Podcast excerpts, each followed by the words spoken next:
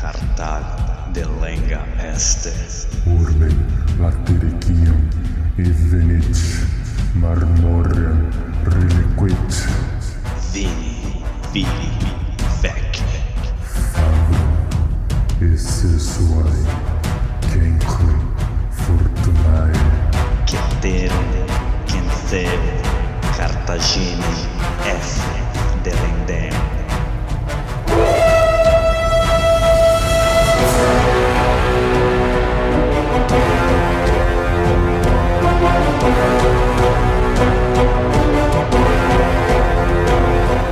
Alô, amigos, alô, galera! Estamos de volta para o centésimo episódio do podcast Roma Nua e Crua. Quem vos fala é Bruno Prandi, seu apresentador e editor deste humilde podcast. E para o nosso mural de recados,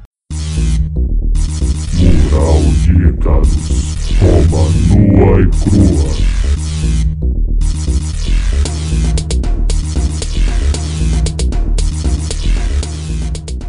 Bom, pessoal, começar agradecendo aí a todos que vêm ouvindo a gente desde dezembro de 2019, quando começou esse projeto. Então, muito obrigado. Estamos chegando ao centésimo episódio da história. Isso é um marco, tá certo? Então, quero agradecer a todos, principalmente aos colaboradores e você que se tocar aí, quiser ajudar, pô, 100 episódios, quanto trabalho aqui foi colocado para chegar essa história tão rica e tão legal para vocês. Então, quem achar que isso tem um valor e quiser mandar um qualquer para cá, agradecemos. Ei, você aí, Tem lá nossa conta no Padrim, Padrim barra Roma e crua. Pessoal, também queria dizer que até o meio do ano o podcast vai estar quinzenal. É, infelizmente, pessoal, estou muito ocupado, quer dizer, felizmente estou muito ocupado. Estou no último semestre aí da minha segunda faculdade, preciso entregar TCC, então tá bem trabalhoso e também o bicho está pegando no meu trabalho, também tá sendo muito corrido, então não conseguirei fazer um por semana, estou sem editor, como todos sabem. Então, pessoal, este foi o Mural de Recados. Muito obrigado. Chegamos no centésimo. Um salve para nossa tetrarquia.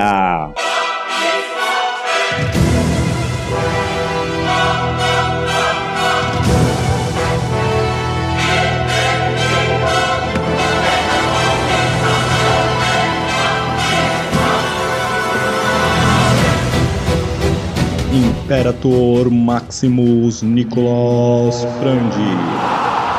Nossos Césares Lucas Frandi, Álvaro Desidério e César Casolari. Recapitulando. No último episódio, vimos a última batalha da campanha da África, a Batalha de Tapso. Depois de muitos movimentos militares entre as tropas dos Optimates e César, César então coloca a Tapso em cerco e assim consegue trazer o exército Optimate para o seu encontro e JC consegue outra vitória espetacular. Basicamente, quase toda a liderança dos Optimates ou morre em batalha ou acaba se suicidando para não ser capturado por César, só os filhos de Pompeu e o Labienus que sobrevivem e conseguem fugir para a província da Hispânia. O resto, o Catão, Cipião, o rei Juba da Numídia, o Varo, todos acabam morrendo em batalha ou se suicidando. Roma, Roma, Roma, Roma, nua e crua. Foram-se três anos desde que o JC cruzou o Rubicão e começou a Guerra Civil. Depois ele venceu batalhas ali na própria Itália, na Grécia, no Egito, na Ásia Menor e na África também. Então agora, finalmente, triunfante, podendo se declarar vencedor da Guerra Civil, o JC então volta para Roma para colher os louros da vitória. Apesar da vitória não ser absoluta, que o Labienus e os filhos do Pompeu que conseguiram conseguiram fugir para a Espanha ainda vão dar trabalho. Mas por enquanto ninguém sabia disso. JC volta triunfante para Roma. Não há ninguém que possa vencê-lo. Todos os que o desafiaram perderam e ele chega soberano. Mas, apesar dele chegar depois de todas essas vitórias, ele ainda não tinha o poder absoluto, ele estava com um cargo de ditador. Mas ao longo aí de toda a guerra civil, ele veio perdoando os seus inimigos, os inimigos derrotados, quem pedia pinico ele aceitava. E temos o exemplo do Cássio, do Bruto, do próprio Cícero. O pessoal pedia pinico para ele, voltava, ganhava o cargo de volta. Então, por exemplo, Túlio era ainda era de certa forma oposição, mas agora JC estava no hype ali, né, no alto do seu poder. Ele chega e o Senado, então, pensando em achar uma maneira de deixar ele feliz, mostrar toda a subserviência possível, já vai estender ali por outros 10 anos a ditadura, o cargo de ditador para o César. Lembrando que ditador era uma provisão legal ali da Constituição Romana, vou chamar assim, mas que em casos de extrema necessidade elegia-se um, ditador por seis meses e esse cara teria meio que poder absoluto. O JC já ganhou aí, foi, seguiu dois anos seguidos com cargo de ditador, já era uma coisa estranha, agora tá uma extensão aí por mais 10 anos e além disso ele também vai ganhar o direito de ser cônsul por mais cinco anos, e dando poder geral para ele. Não só isso, né? Outros poderes, por exemplo, de declarar guerra e paz também foi concedido para ele, que eram até então uma exclusividade do Senado Senado, presidir as eleições, que era uma função dos cônsules, emitir perdões, declararam 40 dias de ação de graça para o Júlio César, triplicaram a sua guarda e, lógico, aprovaram também quatro triunfos. JC poderia celebrar agora quatro triunfos: um para Gália, um para o Egito, um para a Ásia Menor e um último para África. Mas você deve estar se perguntando: e essa tal oposição, a galera que já tinha uma visão diferente? Diferente, queria manter a república, esses perdoados aí do JC, como é que eles se comportaram perante isso? Não sei. A ideia das pessoas mesmo, da ala mais republicana, digamos assim, era que o JC estava no alto do seu poder, da sua popularidade, e que agora não tinha nada o que fazer. Era melhor dar um poder absoluto temporariamente, e a ideia era que com o passar do tempo ele ia fazer tudo, pensar e passar, deixar a república continuar, mais ou menos como o Sula fez, né? Deixa ele ali até cansar, daqui a pouco ele cansa, fica velho, arruma uma novinha e aposenta. Bom, apesar da esperança dos optimatos, a hora era puxação de saco para Júlio César e a gente vai começar aqui falando um pouquinho dos quatro triunfos que ele celebrou, né? Vai ser celebrado em dias diferentes, lógico que vão ter grandes jogos e, e banquetes e festas na cidade, bancadas para Júlio César, altos eventos e quatro triunfos aí para ele celebrar. Vou passar assim o, o, básico de mais ou menos como funcionavam os triunfos nessa época, né? Era basicamente um, um desfile ali das tropas, dos conquistados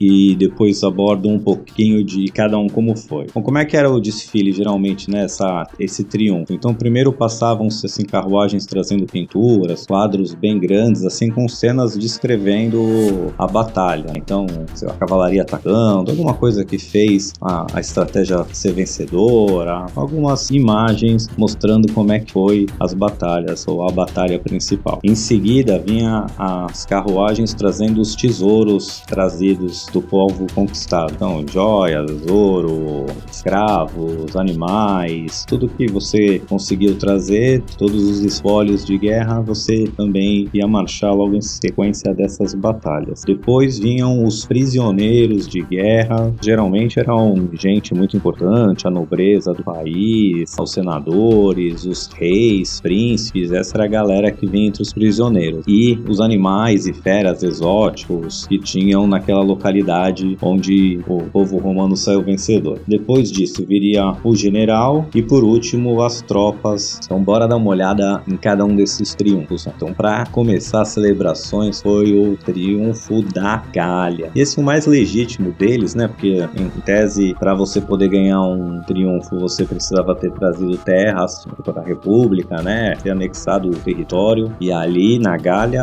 quase que dobra o tamanho da República Romana, é um território muito extenso, então justíssimo esse triunfo aí pro JC. Então começa normal, imagens das, das guerras, depois o tesouro, prisioneiros, né? Entre eles o Vercingetorix como rei dos gauleses ali. Mas aí quando Júlio César vem na sua carruagem, todo glorioso, em frente o templo da deusa Fortuna, a roda da, da carruagem que ele estava quebra, ele cai no chão, tem que parar ali um tempo até trazerem uma carruagem nova para ele. Segundo a superstição romana, né, ou a fofoquinha da cidade, a galera já tá se Será que a deusa Fortuna abandonou o Júlio César? ele que sempre teve sorte, né? Deus da fortuna era a deusa da sorte. Então, será que ele foi abandonado? Veremos. Mas continua depois também, chega no templo de Júpiter, ele sobe de joelhos, mostrando humildade e depois na cerimonial ali, com o clímax ali do seu triunfo, foi ele esganar, enforcar ali o Vercingetorix, estrangular ele, cerimônia bizarra, mas era assim que fechou o triunfo do Júlio César.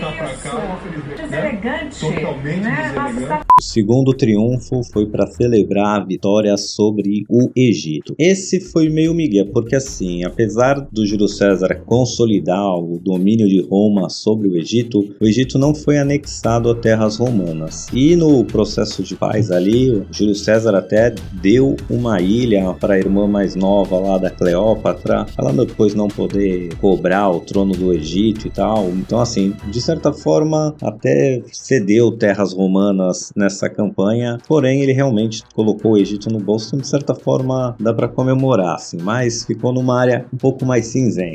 E outro fato curioso, a Arsinoe, a irmã mais velha da Cleópatra, que governava junto com o Ptolomeu XIII, ela foi rainha por um tempo, né? Chegou a comandar o exército contra o Júlio César quando ele estava lá cercado em Alexandria e tal, mas ela era uma jovem, bonita, elegante, de alguma forma ali ela conquistou o povo romano e quando Júlio César chegou a vez dele, né, depois de desfilar ela, os quadros, as feras, o tesouro, etc. Quando Júlio César passou com a sua carruagem, o pessoal pediu para poupar a vida dela e o Júlio César não a estrangulou como fez com o Vercingetorix. O terceiro triunfo foi da Ásia Menor, lá do Vim Vivenci. A campanha toda durou cinco dias. Também não foi muita conquista de terra, foi mais expulsar os rei invasor das terras romanas. Apesar de anexar ali uma cidade ou outra, não foi bem uma conquista territorial, então também um, um meio migué ali nessa vitória. Parece que não teve nada de muito relevante nesse triunfo em si. Acho que o fato curioso é que as tropas do Júlio César cantaram que ele era a rainha da Bitínia, fazendo menção a um apelido que ele não gostava muito, mas nada de demais neste triunfo. E por último, foi o triunfo da África, que em teoria era para mostrar uma vitória sobre o rei Juba da Numídia, né? Esse era o Miguel que ele estava fazendo uma, um triunfo sobre o rei Juba da Numídia. Só que as primeiras carruagens ali que passavam com as pinturas, mostrando as cenas de batalha, mostrava é, cenas do Cipião se suicidando, do Catão se suicidando, e isso pegou super mal. A população ficou em choque, assim, como assim triunfo? Você vai celebrar a morte de Romano, ainda mais, né, figuras que representavam tanto a República como Catão, apesar de não ser um cara querido, era um cara que representava a República, isso foi meio um choque de realidade pra galera, então começou mal o da África. Outro fato curioso é que ele trouxe um filho, algum parente ali do rei Juba, né, uma criança de 6 anos, como o rei da Numídia, como o atual, já que o rei Juba se suicidou também, e também a multidão pediu pro intercedeu, vou chamar assim, pela vida do guri ali, porque pô, 6 anos, ninguém, o pessoal ficou meio que tá louco, matar uma criança dessa, e aí o Júlio César meio que pôs ele de sacerdote de algum lugar, estudar em algum lugar, mas poupou a vida do moleque. Bom, passados quatro triunfos, a celebração, chegou a hora das recompensas. E JC, como havia prometido para os seus soldados, ia recompensá-los muito bem pelos seus serviços. Então, basicamente, aí o, o JC tira do bolso para cada um dos seus soldados um talento de prata. O que que é um talento de prata? Difícil a gente converter hoje, mas isso dá na média ali uns 10, 15 anos de salário de um soldado. Então só ali já, já tá se tira do bolso e dá para cada um dos seus soldados um talento de prata. Isso para soldado raso, porque pros centuriões eram dois talentos e pros oficiais quatro talentos de prata. Mas a generosidade do JC não acaba aí, não é só pros soldados que ele vai ser generoso, é também com todos os cidadãos romanos. Ele dá ali para cada cidadão de novo tirando do bolso dele o equivalente a quatro salários mínimos, ali uma média de três, quatro salários de um trabalhador raso, vou chamar assim, mas todo todo cidadão romano ainda vai ganhar ali quatro salários mínimos, vamos chamar assim, de, de presidente do JC. Tamanha fortuna que ele trouxe dessas campanhas. Bom, além dos prêmios do próprio JC que ele pagou para seus soldados e tal, tinham cerca de 22 mil soldados para se aposentar. E esses 22 mil soldados, isso gera a lei romana, né? Quando você se aposentar, você ganharia um bônus em dinheiro e mais terras para sua família. E 22 mil soldados não é fácil de alocar de uma vez só, precisa muita terra. O JC fez, passou uma legislação lá onde o Estado compraria terras, não posso dizer assim, com sobrepreço, com valor acima, pago com valor acima de mercado. Então todo cidadão romano que tivesse quebrado ou que tivesse muitas terras podia vender suas terras pro Estado romano com valor é, superfaturado e essa terra depois ia ser usada para assentar os soldados. Bom, depois de tanto tempo de guerra civil, instabilidade também, a Roma, a cidade de Roma estava uma zona cheia de mendigos, cheia de gente vagabundeando pelas ruas, sem ter muito o que fazer e com uma enorme necessidade de cargos de alta especialização, né, como médicos, professores, engenheiros, arquitetos, etc. Então, o que, que o JC também fez para resolver esse problema? Como ele trouxe muitas novas terras, ele propôs uma legislação que pessoas com especialização, né, como eu disse, essas três profissões que estavam embaixo aí, que viessem, que se mudassem para Roma, ganhariam cidadania romana. E os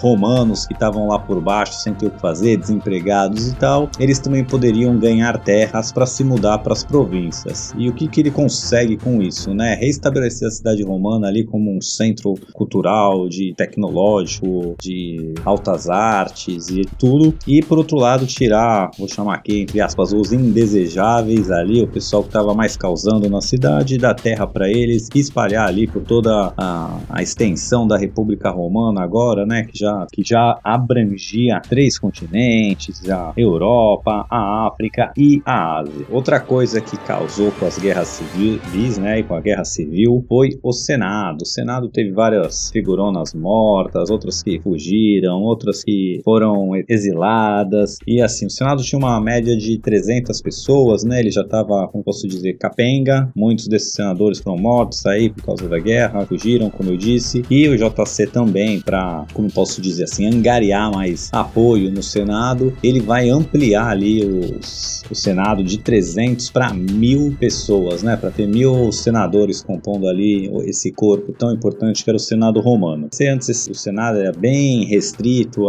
alta classe romana, já tinha pessoas itálicas ali, mas ainda era a exceção, não a regra. E JC, como se apoiou muito na elite itálica, né? Não romana, para financiar sua guerra civil, ele então premia essa elite itálica ali de cidades menores da Península Itálica, promovendo eles para o Senado, dando cargo de senador para essa elite. E o JC vai um passo além, não só traz senadores itálicos, como também faz o impensável que é trazer senadores da Gália. Ô meu! E as províncias lá que mais apoiaram JC na sua campanha na Gália, as que já eram mais romanizadas, esses caras também vão ajudar a compor ali parte do Senado. E agora o Senado é composto por mil pessoas e a grande maioria delas totalmente leais a César, porque devem seu posto a ele. Outro problema do Senado da anêmico era a indicação de procônsules ou de governadores, né? Porque essas pessoas só podiam ocupar esse cargo de procônsul geralmente depois de serem cônsules. E como tinha muito dos cônsules ali morreram, como eu disse, o Senado estava menor, o JC então vai premiar amigos ali com esses cargos de governo, vai mandar até o Brutus governar uma província da Gália ali com 15 anos mais novo do que deveria, vai promover, criar uma honraria lá de semicônsul, alguma coisa assim, alguém que tinha, posso dizer assim, honrarias de ex-cônsul sem nunca ter servido para poder ser governador, procônsul de província. Lembrando que tem novas províncias, então também era uma dificuldade preencher esses cargos e o JC vai pagando suas dívidas de gratidão e vai também ocupando é, as províncias com governadores leais a ele. Mas não era só mandar os governadores lá, a gente já abordou isso aqui em outras, outros episódios mais para trás, mas como era corrupto o sistema, já abordei isso que uma eleição para cônsul custava muito caro, para edil, todo esse corsus honorum, essa carreira política era muito cara. E geralmente a pessoa gastava muito dinheiro para se eleger, promovendo festas, jogos, subornando pessoas, etc. E depois que ela servia de cônsul, ela ia colher a recompensa, sendo né, procônsul de alguma província e saqueando ela ao máximo possível. Mas o JC vendo que isso era um sistema insustentável, pois isso gerava revolta nas províncias, as províncias ficavam pobres, ficavam ressentidas com Roma. Então o JC também vai passar uma série de legislações balizando como deve se comportar um procônsul, quanto dinheiro ele pode tirar para trazer alguma ordem para essa algazarra que era ser procônsul. E outra coisa que o JC fez, né, como eu disse, muitas coisas aí ficaram abandonadas devido à guerra civil e o JC também fez um, um novo censo ali, mandando o pessoal de casa em casa saber exatamente o que cada cidadão tinha, o que ele podia contribuir para o Estado, se ele estava apto a receber aquele é, a política do pão e circo, né, receber o que eles chamavam de grain dole, doação de grãos ali, grãos subsidiados doados pelo Estado para famílias mais pobres, né, o Bolsa Família ali da época, e com essa com esse censo que o JC fez aí em 46 a.C., ele consegue então reduzir, né, de 320 mil cidadãos que estavam lá aptos para receber esse grão de graça do Estado, ele consegue é, reduzir isso agora para cerca de 150 mil, economizando barbaridade ali para o Estado romano, para o cofre romano, porque tinha muita corrupção, tinha que subornar oficial para poder entrar ali no chamar de Bolsa Famílias aí do para receber grão subsidiado do Estado e etc. Então, uma, só com essa reforminha aí também já deu para economizar uma bela grana e o JC tá botando o Estado romano em ordem. E não era só problemas políticos, problemas sociais que estavam ali permeando Roma por causa da guerra civil que se estendeu tanto. Outro problema era o calendário. E como assim o calendário era um problema? Bom, os romanos até JC eles usavam um calendário lunar. Calendário lunar tinha 355 dias no ano, 356 era alguma coisa assim. O ano não batia perfeito com 365 dias. E para ir arrumando, né, para as datas não saírem ou não desalinhar as estações, etc, quando colher, quando plantar, quando guerrear, era a função do Pontifex Maximus, né, do sumo sacerdote ali de Roma, de incluir todo o final de ano, ele declarava que iam ter 10, 12, uma semana, sei lá, alguns dias santos para fechar o ano ali, alguns feriados, alguns dias sagrados para então completar o ciclo anual e o calendário não não se perder, né? A gente já chegou a abordar isso quando o JC vai para atravessa para Grécia, perseguindo Pompeu, que ele sabe que o calendário está desatualizado, o pessoal acha que é inverno, mas o inverno ainda não tinha chegado. Bom, depois de tanto tempo, o calendário romano está cerca de 90 dias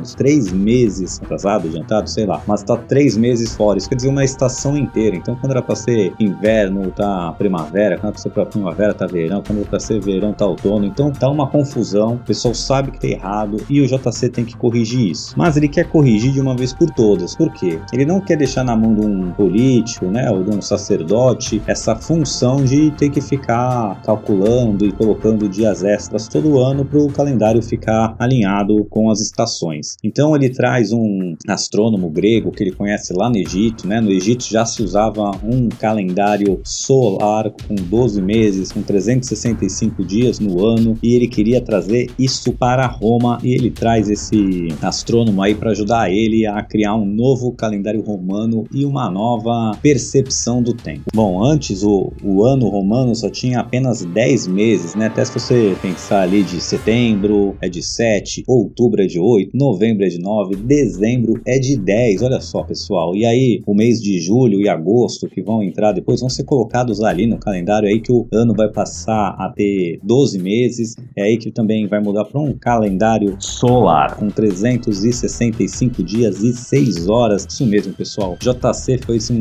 os cálculos tão certinho que o calendário juliano foi mantido no ocidente aqui até o século XVI, quando o Papa Gregório fez uma pequena atualização, né, que a cada 100 anos você não tem um ano bissexto ou alguma coisa assim, uma mudança pequena, mas o calendário juliano ficou em vigor no mundo até o começo do século XX, ali a, a Revolução Comunista na Rússia. Se você estuda no Ocidente e, no, e no, na Rússia, ali você vão ter datas diferentes, porque quando a Revolução estoura, a Rússia ali, czarista, ainda usava o calendário juliano. Então, olha só como o cara era fera. Ele arruma o Estado, ele vence as batalhas, ele é um ótimo advogado, ele é um ótimo ditador. E agora fez um calendário novinho para Roma, que é usado até hoje com uma mínima correção ali do Papa Gregório no século XVI e ele também tirou da mão dos sacerdotes ter que ficar arrumando o calendário, porque agora o, o ano ia ficar sempre alinhado com as estações, não ia ter que ficar colocando o dia santo no meio, só que tinha aquele probleminha que eu falei, que já tinha cerca de 80 dias ali defasados. E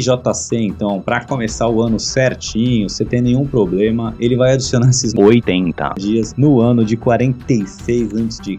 Então, esse ano de 46 a.C., onde ele vence a batalha, faz essas, os censos, as reformas, tudo isso aí no Estado romano. Esse ano teve 445 dias, mas é isso aí, pessoal. JC venceu a guerra civil, chegou soberano em Roma, celebrou quatro triunfos, pagou os seus soldados, arrumou terra para eles, reformou o Senado. Também eu esqueci de mencionar aqui, mas fez um plano de obras públicas aí para revitalizar não só a cidade de Roma, mas todo o império, vou chamar de império já, mas toda a República Romana. Arrumou o calendário, passou leis anticorrupção, reorganizou a distribuição de trigo, pagou favores. Caralho, o maluco é brabo. Porra! Mas a gente tá achando que a guerra civil já acabou, ela meio que já acabou, mas lá na Espanha, na província da Espanha, os filhos de Pompeu e Labieno estão juntando um exército gigantesco. É, pessoal, parece que essa guerra nunca tem fim. Quando a gente acha que acabou, o JC já tá ditador, todo bombadão, todo poderoso, ainda vai surgir problema. Esse vai ser o último, pessoal. Prometo que vai ser o último dos problemas do JC, problemas bélicos, né? Depois vai ter uma tal, uma conspiração ali, uma traição, mas isso a gente vê no próximo episódio. Fique com a gente e até!